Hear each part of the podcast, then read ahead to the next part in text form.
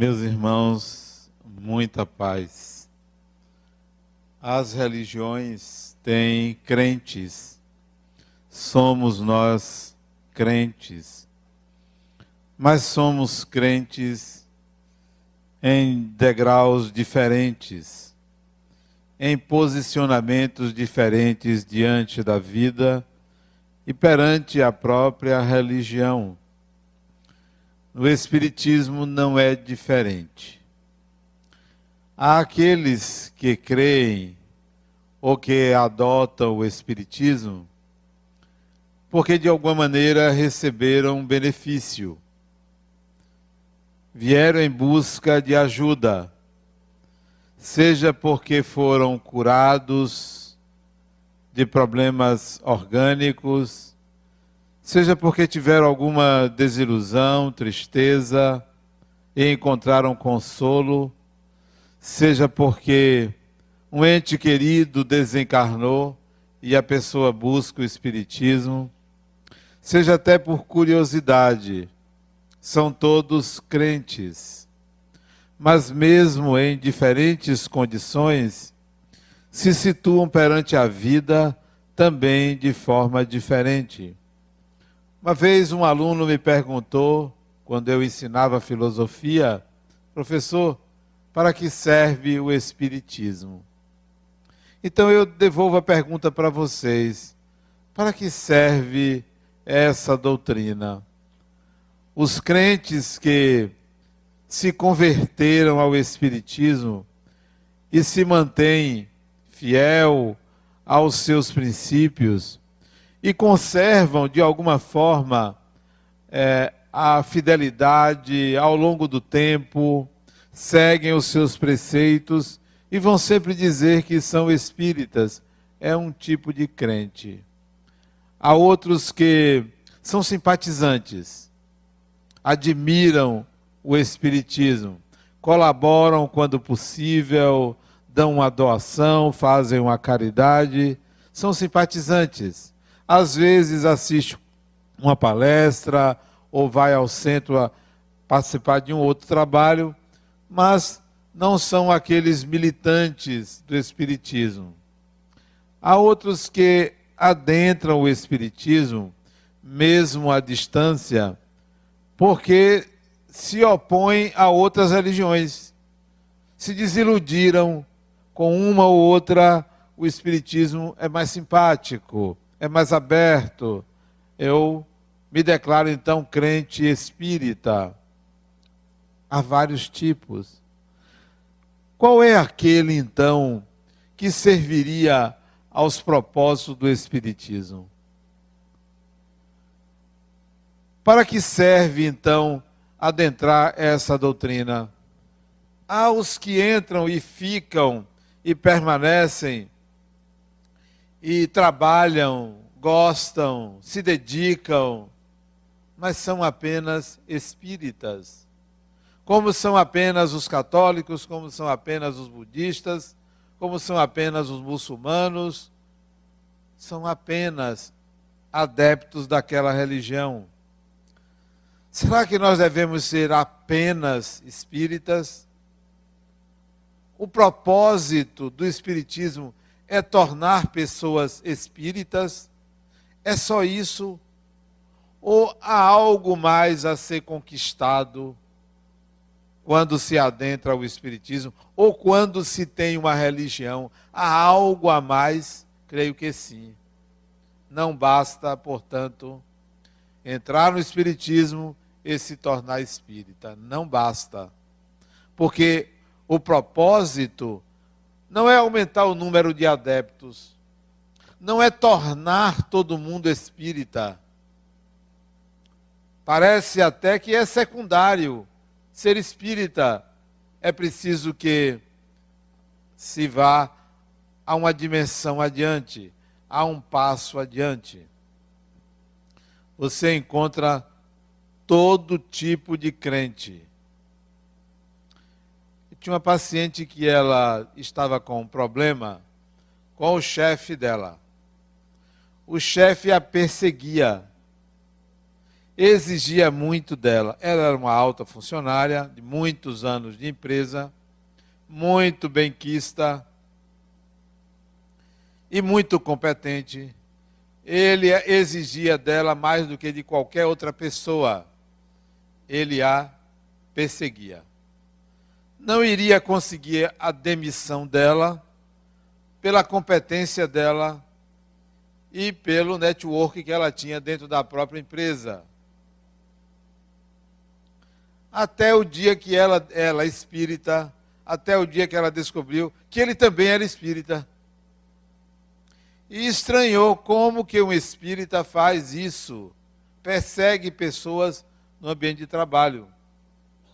E ela soube que ela, ele era espírita, não só porque lhe informaram, mas porque ela foi a um centro espírita a convite de uma amiga e ele estava lá ocupando uma função naquele centro espírita, aqui em Salvador. E ela ficou com mais raiva dele. Como um espírita pode fazer isso? E eu disse a ela que ela não estava sendo espírita. Que ela, como espírita, deveria entender que todos somos pessoas. Todos somos pessoas. Temos sentimentos, temos emoções, temos diferentes visões de mundo, e provavelmente ela o incomodava. O que é que ela fazia quando pessoas a incomodavam? Disse, não, eu não persigo ninguém. Perseguição é a sua visão. Mas o que você faz quando alguém lhe incomoda? Aí eu me afasto, sou indiferente ele teria o mesmo direito de dizer como uma espírita faz isso. Como? Então, nós precisamos entender o que é que o Espiritismo faz conosco. O que é que faz com você? Todos nós somos espíritos. Eu não vejo diferença nenhuma entre encarnados e desencarnados. Não há diferença. São pessoas. Como eu digo sempre lá em casa, farinha do mesmo saco. Espírito desencarnado é a mesma coisa que encarnado, e vice-versa. Muda só a vibração, a dimensão, mas são capazes dos mesmos atos, da mesma maldade e da mesma bondade. Qualquer um de nós depende, como se diz, aonde o calo aperta. Depende. Você conhece a pessoa não onde todo mundo é bom, você conhece as pessoas não onde todo mundo faz silêncio. Você conhece as pessoas não onde há harmonia. Você conhece as pessoas onde há desequilíbrio, onde há maldade, onde há desarmonia. Aí você conhece quem é o ser humano e vai verificar que o comportamento daquela pessoa se assemelha ao seu, se assemelha ao de todo mundo. Aqueles ícones da, da religião aqueles espíritos que se destacam, que são chamados de espíritos superiores, ou santos, ou luminares, pode ter certeza que você não sabe quando o calo aperta como reagem. Reagem como seres humanos. Mas nós temos a tendência de achar que são todos santos e maravilhosos porque estão desempenhando um papel coletivo. A santidade, a iluminação, não está quando desencarna, está quando está em vida, em vida física, no corpo físico.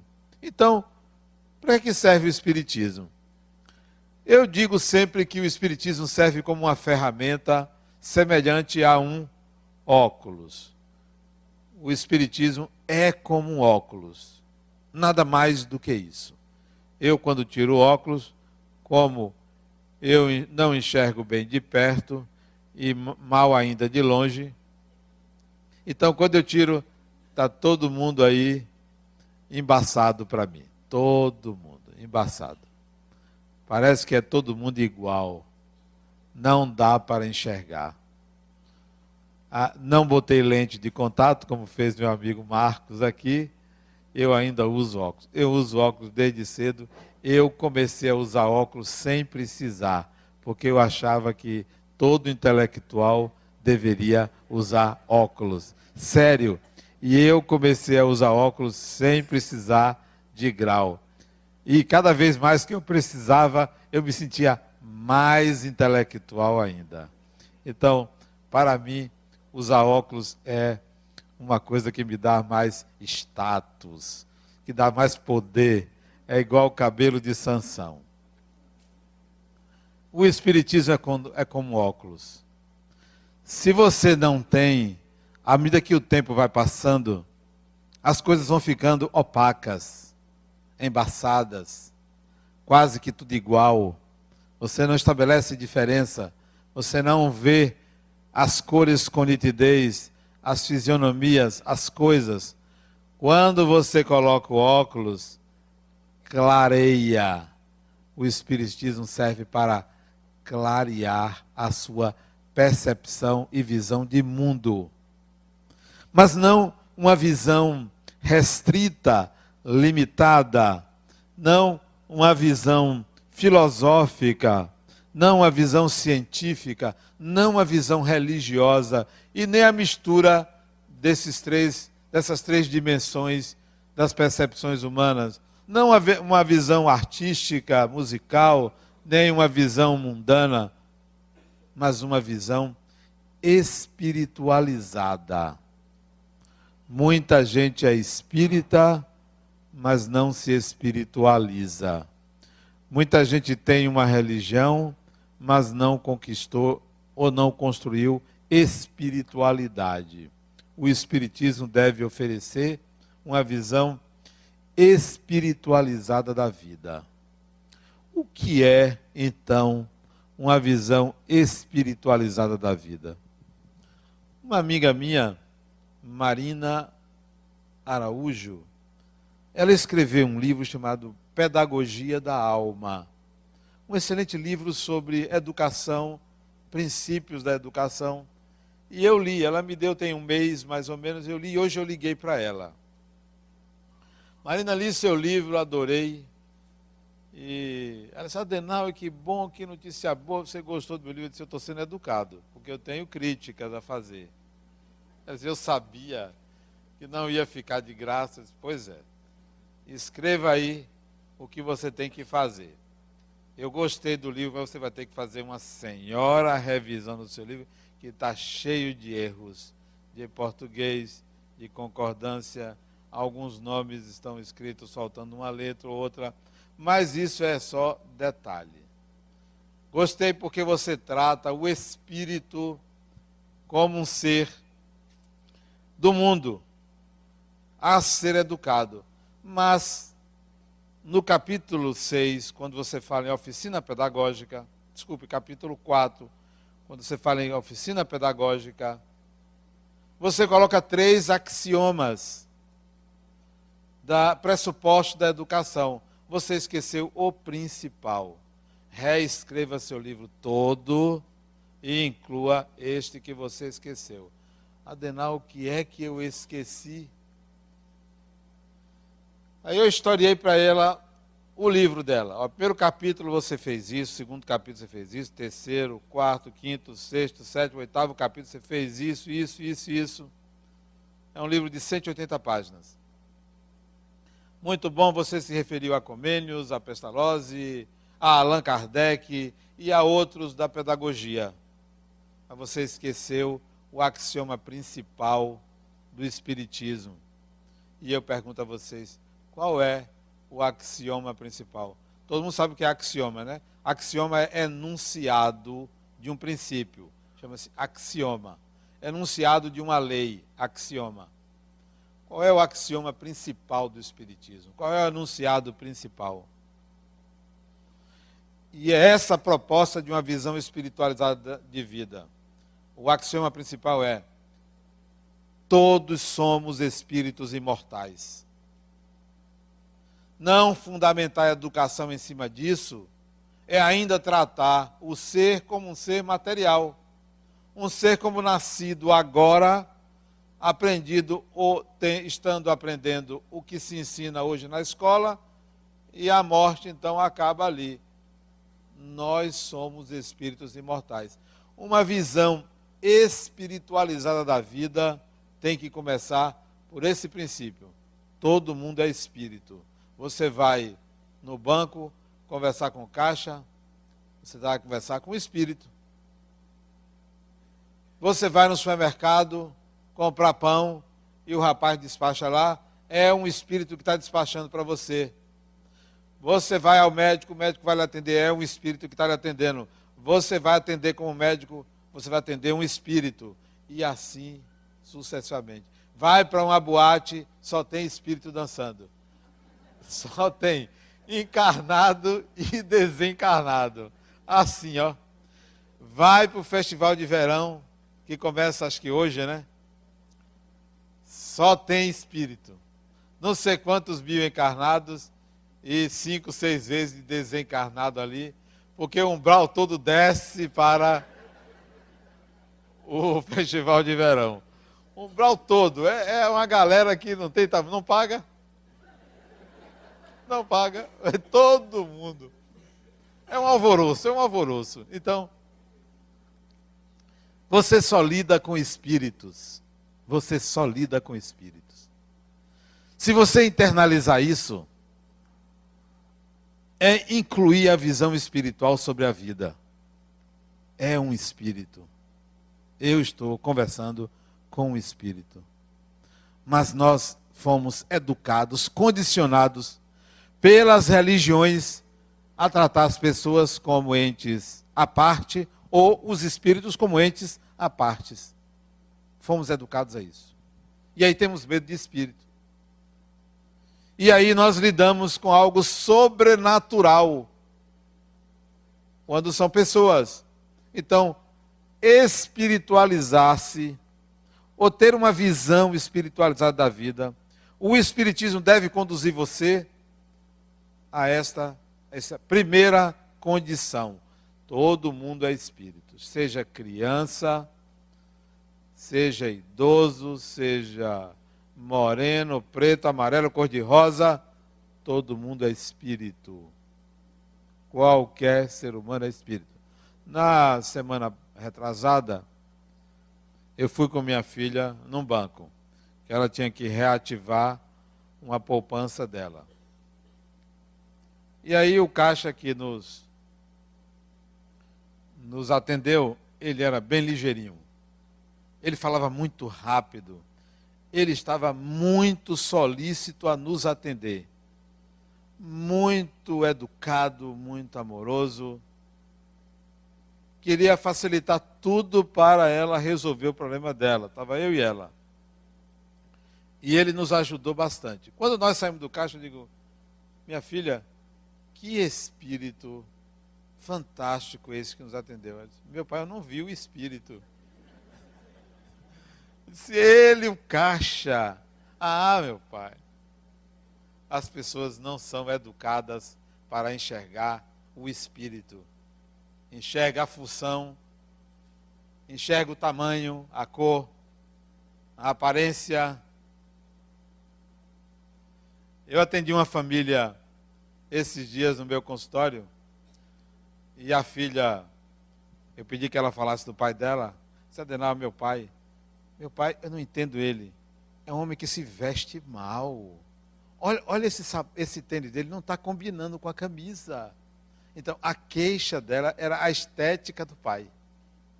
Meu pai é uma pessoa maravilhosa, mas ele se veste mal. Eu não gosto de sair com ele porque ele se veste mal.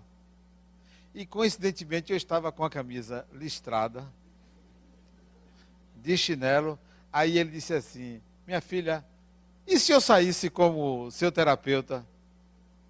Ela disse: De jeito nenhum eu ia admitir, meu pai. As pessoas nos rotulam. Não veio o espírito, vem a imagem, o estereótipo. Veja espíritos. É assim que você deve ver. Os desencarnados são espíritos, são pessoas. Bom, o objetivo do espiritismo deve começar por aí. Há quem pense que o objetivo, o objetivo é reforma íntima para todo mundo. Todo mundo bonzinho. Você já pensou se todo mundo fosse bonzinho? não iria ter ninguém mal para a gente ajudar. Se todo mundo fosse bonzinho, se todo mundo fosse rico, todo mundo fosse reformado, transformado, não, o mundo seria até chato. Nós precisamos ter uma visão espiritualizada da vida. Espiritualizada. E que começa com a percepção de que todos são espíritos. Uma pessoa espiritualizada é uma pessoa equilibrada. Você sabe o que é equilíbrio? Equilíbrio é algo que está em harmonia, mas que tem tensões. Equilíbrio é o fiel de uma balança que não está nem para a esquerda nem para a direita, está em equilíbrio. Então, a pessoa espiritualizada é uma pessoa em equilíbrio, que às vezes tende para um lado, tende para o outro, mas a maior parte do tempo está sob tensão, em harmonia. Então, uma pessoa espiritualizada é uma pessoa que só se desequilibra, só perde o equilíbrio quando a tensão é muito forte. Aí ela se conhece exatamente porque saiu do seu eixo. Portanto, uma pessoa espiritualizada não é uma pessoa santa, não é uma pessoa neutra, passiva, inerte. É alguém que está no mundo e tem o que fazer no mundo. E se sensibiliza com o mundo. Não é um ET. Não é um ET. É alguém que tem emoções, que sabe exteriorizar suas emoções. Então a pessoa espiritualizada é uma pessoa em equilíbrio, mas que vive o mundo. Não é uma pessoa que se recolhe do mundo. Recolhe do mundo. Não pode ter contato com as pessoas. Uma pessoa espiritualizada é uma pessoa que entende, compreende quando alguém sai do sério, quando alguém se desequilibra, quando alguém perde o controle, quando alguém lhe agride, quando alguém lhe atinge. É uma pessoa que sabe compreender o que vem do mundo, sempre considerando que se vem, vem para o meu bem. Se vem, vem para que eu aprenda. Se vem, vem para que eu cresça. E eu vou lidar com essa circunstância da melhor maneira possível. Uma pessoa, veja o que é que o Espiritismo pode fazer por você. Uma pessoa espiritualizada é uma pessoa que cujo toque, toque, cujo toque, quem é espiritualizado sabe que passa energia, que passa fluido, que passa cura, que passa algo que emana da sua alma para o outro. Isto é uma pessoa espiritualizada. Toda vez que eu toco em alguém, eu desejo que o de melhor em mim saia que vá para outra pessoa. Às vezes eu fico um pouquinho cansado, mas é porque tem uns aproveitadores que suga demais a energia da gente. Mas isso é você se sentir espiritualizado. Saiba que você sempre estará emanando fluidos, dando e recebendo. A qualidade do fluido que você recebe está em perfeita consonância com a qualidade do fluido que você emite. Queira emitir o melhor, que você passa a receber o melhor. Uma pessoa espiritualizada valoriza o seu toque, valoriza o seu fluido, porque está sempre em processo de doação. Às vezes é possível você sentir que alguém está lhe retirando energia. Esses dias foi um, um rapaz me procurar, lá na minha clínica, isso tem uns 15 dias. Ele foi me pedir um laudo para ele entrar na justiça. Ele quer que eu diga que ele é maluco. Ele quer que eu diga que ele tem um transtorno psíquico. E ele não tem. Ele foi me pedir. Eu vim aqui, isso rapidinho, vim aqui porque você sabe aquele período que eu fiquei com você? O período foi cinco sessões. Aquele período que eu fiquei com você, eu estava muito perturbado tal. E eu fui demitido naquela época e eu quero recuperar meu emprego. Eu preciso de um laudo seu para dizer que eu estava naquelas condições sem atinar bem os meus pensamentos, estava pensando em suicídio e tal.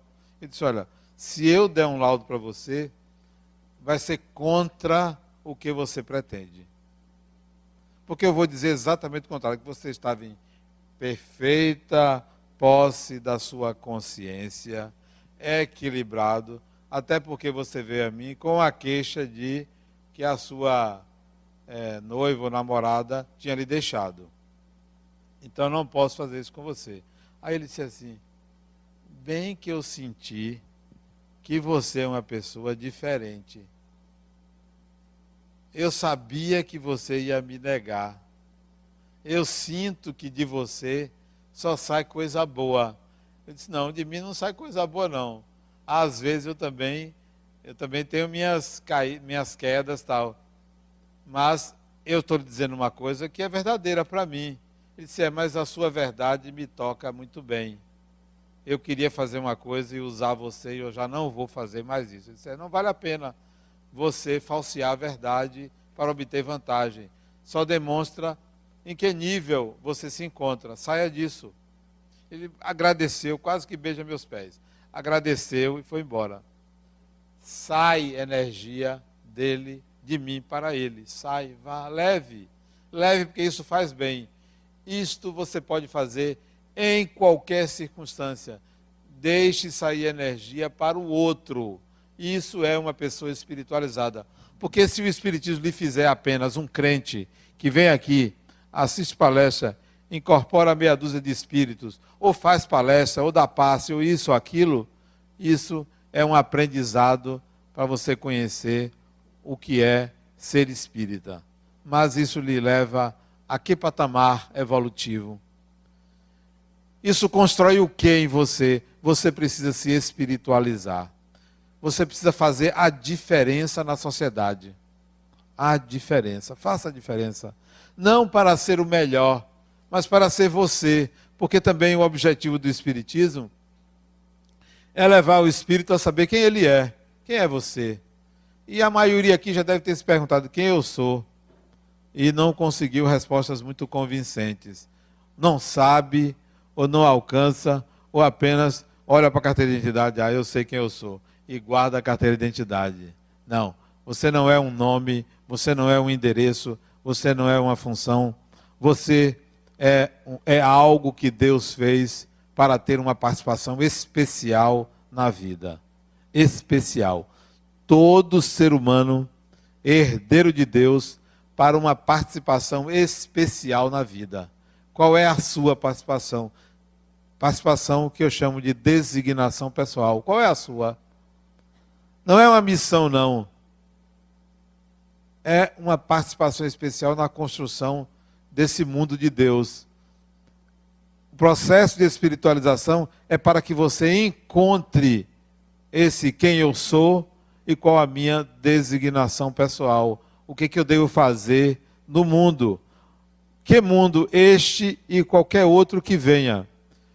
Qualquer que seja a dimensão, seja encarnado, seja desencarnado. O paciente meu me perguntou, Adenauer, o que é que você achou daquele brasileiro que foi condenado à morte na Indonésia, Indonésia, né? Na Indonésia. É, que tragédia, que país atrasou isso de jeito nenhum. Primeiro que a morte não é uma tragédia. Ele voltou. Ele voltou para o meio dele. Voltou de uma forma infeliz. Pior para ele que precisou que alguém o expulsasse do corpo. Precisou ser expulso do corpo. Não foi aceito nessa sociedade. Voltou de uma forma ruim para ele. Mas, Fulano, a morte não é uma tragédia.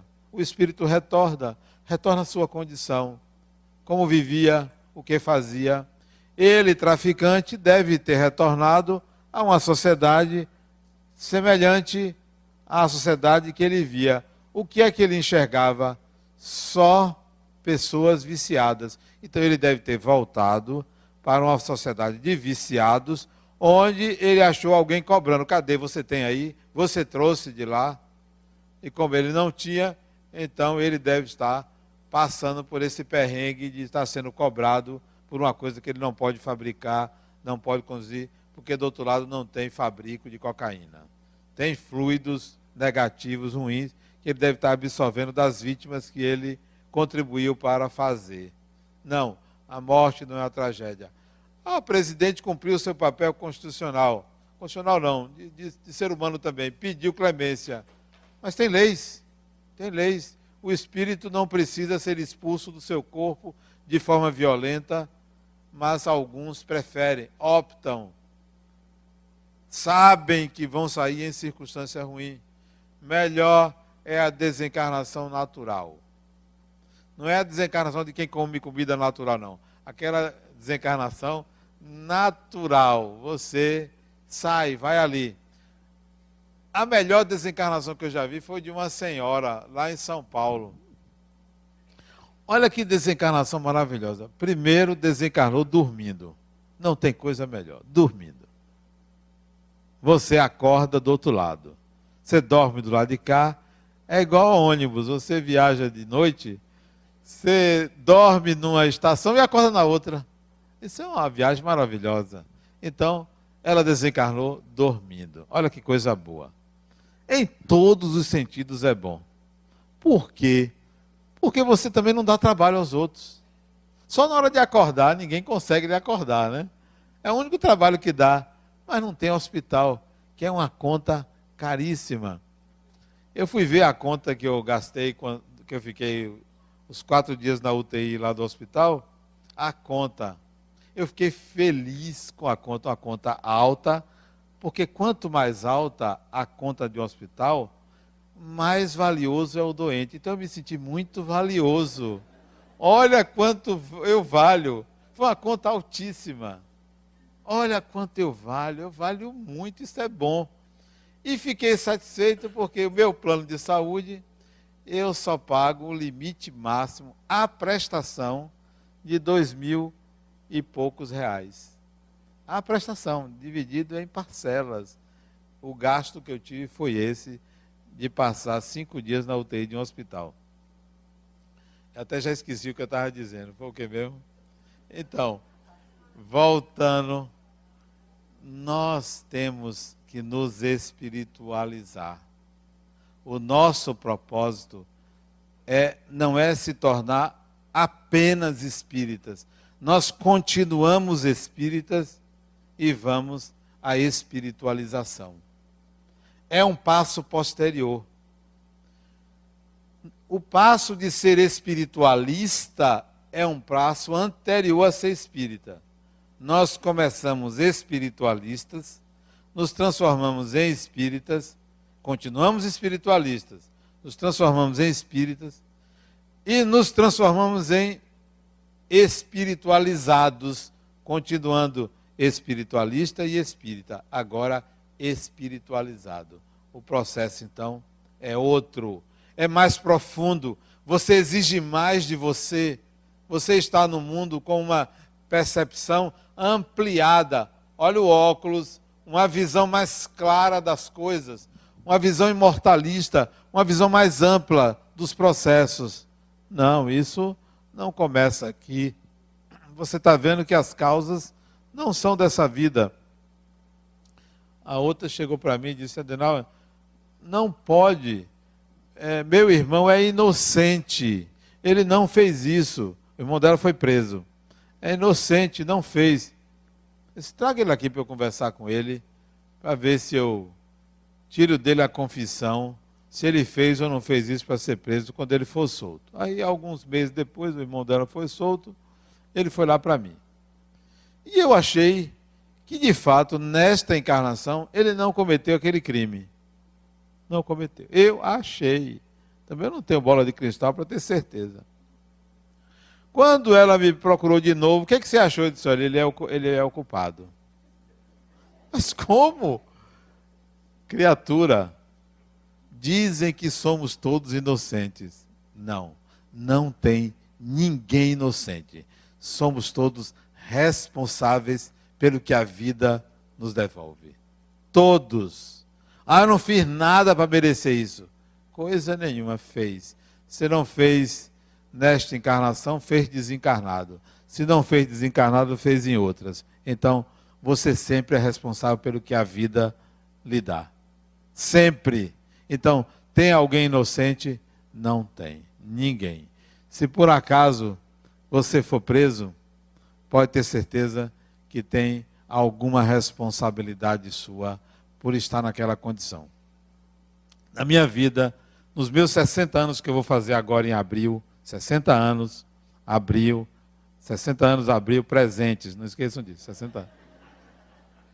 Eu fui preso uma vez. No tempo da ditadura, eu peguei seis dias de cadeia. Me lembro como se fosse hoje estar preso. Foram seis dias, eu era muito jovem, eu tinha 18 anos, era muito jovem, 1973, início de 1973, e eu fiquei seis dias na cadeia. Todas as vezes que eu saía, um soldado me escoltava para ir comer, para ir estudar e voltava. Eu fui preso numa unidade militar no Exército, lá em São Paulo. Eu sabia porque eu tinha sido preso. Eu fui preso por uma acusação injusta contra mim. Mas eu não tinha ideia que aquilo me traria um benefício muito grande, o fato de ter sido preso. Eu sabia que eu era inocente, mas só vinha atinar que estar preso por seis dias me serviu de lição muito grande para o resto da vida. Uma lição importantíssima sobre o valor da liberdade, a importância de ser interiormente em paz, estando dentro de uma prisão. Sempre você será responsável pelo que lhe acontece. E o que lhe acontece virá para o seu bem. Lhe será muito útil. Lhe será extremamente útil se você entender que a visão espiritual é que lhe oferece essa percepção. Não é uma visão de causalidade. Eu não vou para causalidade. Porque você pode pensar assim: o que eu estou passando agora é porque eu fiz alguma coisa de errado no passado. Não é este o raciocínio. O que eu estou passando agora é pelas circunstâncias de quem eu sou, de quem eu fui, do que eu fiz no meu passado. Nem sempre é algo pontual. Eu estou passando por isso porque eu fiz aquilo. Esse é um raciocínio um tanto quanto é, cruel, cruel, uma causalidade cruel. Quer dizer que o sujeito que hoje alguém lhe retira uma quantia é porque ele foi ladrão na vida passada? Não é bem assim. As perdas, elas não devem ser encaradas como se você fosse o usurpador do passado. Tudo merece uma contextualização. É esse olhar espiritualizado que nos torna pessoas melhores. E não o fato de sermos espíritas, porque a gradação de ser espírita varia é, ao infinito. Tem pessoas que se convertem ao espiritismo porque foram curadas. Eu me preocupo muito com isso. Muito. Chega aqui no centro, eu falo, faço tratamento, tomam passes, vão para o trabalho de cura na sexta-feira, é, volta a ter saúde, ficam no centro. Só que esta fé é uma fé que pressupõe uma troca. Eu ganhei, então eu me apego porque eu ganhei. Até um dia que a pessoa descobrir que se você foi curado ou curada no Espiritismo, isso significa responsabilidade. Porque estar no corpo físico é tão vantajoso como estar desencarnado. É tão vantajoso quanto. Ah, Adenauer, é, que bom que você não desencarnou. Eu disse, para mim, se tivesse desencarnado, estaria no mesmo. Eu sou espírito. Mas que bom que você ganhou mais um tempo. Ganhou para quê? É ótimo, é maravilhoso estar encarnado, mas é também maravilhoso estar desencarnado para quem tem a consciência em paz. Agora, quem fica preocupado se desencarnar vai para um umbral, vai sofrer, é que fica preso ao corpo, querendo o corpo, prisioneiro ali. Eu não quero sair. Eu ainda preciso fazer algumas coisas para me melhorar. Você precisa viver. A vida tem que ser vivida. E não simplesmente você se apegar como se estar no corpo fosse muito mais importante do que estar fora do corpo. E vice-versa. Aqueles que querem morrer, como se desencarnar é melhor do que estar encarnado. Depende muito do processo que você vive, depende muito do estado mental que você vive, depende muito onde transita a sua consciência. Então, o processo é de espiritualização.